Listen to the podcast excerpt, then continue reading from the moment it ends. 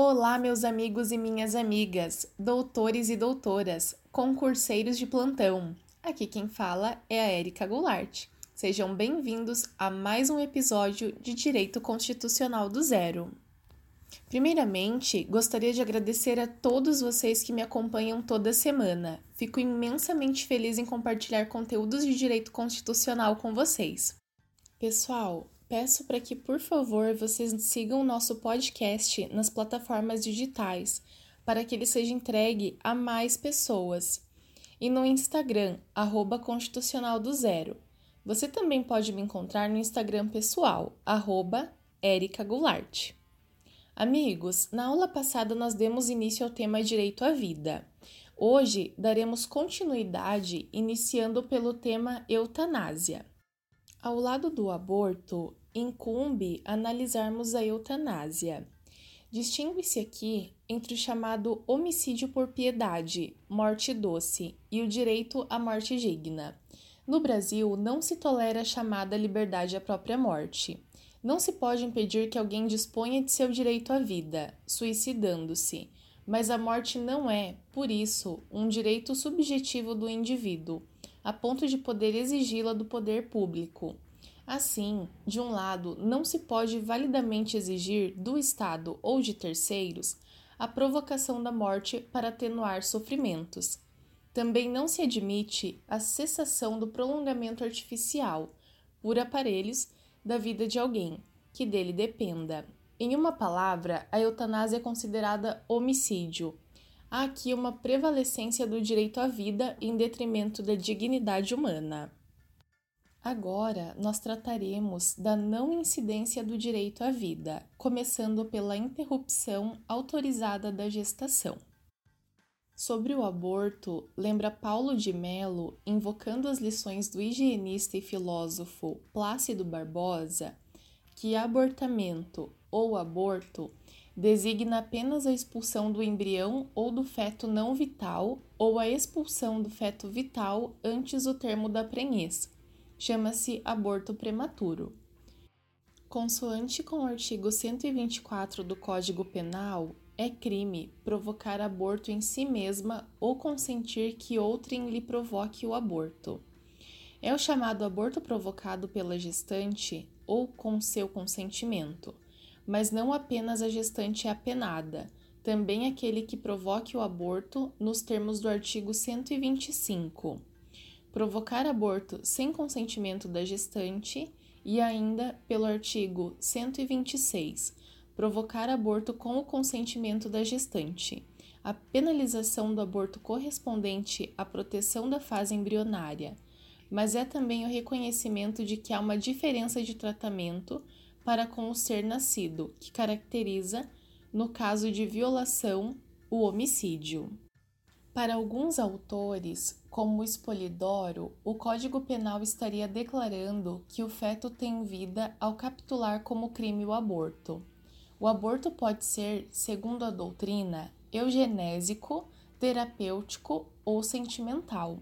O aborto eugenésico ocorre quando da interrupção da gravidez nos casos de haver sérios riscos para a prole, por predisposição hereditária ou pela ocorrência de doenças maternas durante a gravidez, que comprometam o feto, acarretando enfermidades psíquicas, corporais ou ainda deformidades e sequelas permanentes.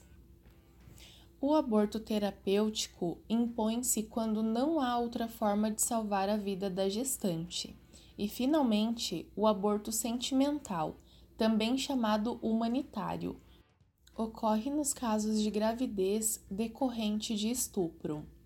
Os dois últimos casos são admitidos pelo Código Penal, que preceitua em seu artigo 128 que não se pune o aborto praticado por médico, e também se não há outro meio de salvar a vida da gestante. Se a gravidez resulta de estupro e o aborto é precedido de consentimento da gestante ou, quando incapaz, de seu representante legal. Nos casos de impossibilidade de o feto nascer com vida, e ainda nos casos de ser acéfalo, não há qualquer proteção jurídica inequívoca para tutelar o aborto. O Código não prevê esse tipo de aborto. Alguns tribunais invocam o princípio da dignidade humana da mulher e questões de saúde pública para autorizar a realização do aborto. Essa mesma dignidade, como postulado geral, e a ideia de saúde pública também costumam aparecer como fundamentos para os argumentos contrários. Pessoal, em casos de anencefalia, o STF decidiu autorizar a mulher a interromper a gravidez em casos de fetos anencéfalos, sem que a prática configure aborto criminoso. Ainda na questão da vida, impõe-se analisar o suicídio. A proteção à vida neste aspecto vai até o ponto de criminalizar a conduta de induzir ou instigar alguém a suicidar-se ou ainda prestar auxílio para quem o faça, e a previsão está no artigo 122 do Código Penal. O estado de necessidade e a legítima defesa são situações excludentes da proteção plena e restrita à vida pelo direito. Consequentemente, não há punição em sua violação. Na realidade, trata-se de legitimar que cada pessoa possa defender-se e assegurar, em situações nas quais, quais o poder público não pode interceder, o direito à vida própria. Sobre a pena de morte, no artigo 5, inciso 47-A, encontra-se uma exceção direta ao direito à vida.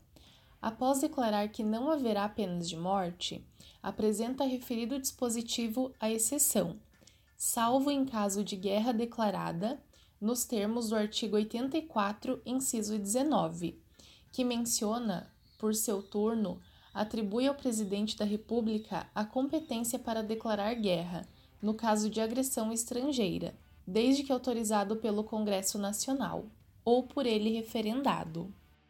Pessoal, sobre a pesquisa com embriões fertilizados in vitro, distingue-se na biologia duas espécies de células tronco as células tronco adultas, encontradas nos organismos já desenvolvidos, e as células tronco embrionárias, encontradas em embriões.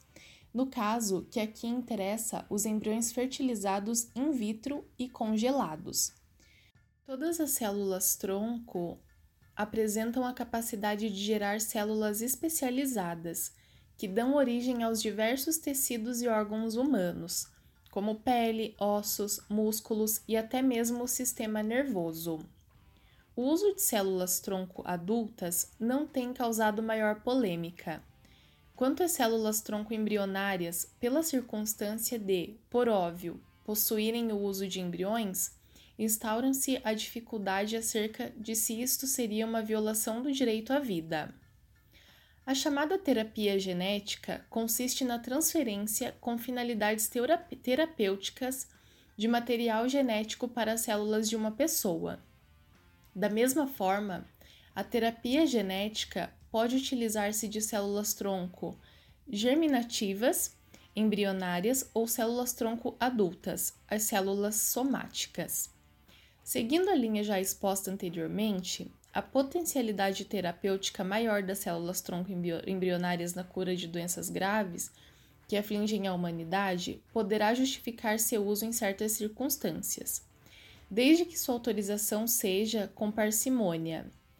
No Brasil, a Lei de Biossegurança 11.105 de 2005, em seu artigo 5, permite, para fins de pesquisa e terapia, a utilização de células tronco embrionárias obtidas de embriões humanos produzidos por fertilização in vitro e não utilizados no respectivo procedimento, atendidas as seguintes condições: sejam embriões inviáveis ou sejam embriões congelados há três anos ou mais na data da publicação desta lei, ou que já congelados na data da publicação desta lei, depois de completarem três anos, contados a partir da data do congelamento. Em qualquer caso, a lei exige o consentimento dos genitores. As instituições de pesquisa que pretendem realizar essa manipulação, contudo, dependerão de aprovação dos respectivos comitês de ética e pesquisa. A comercialização desse material biológico, ademais, restou tipificadamente como crime.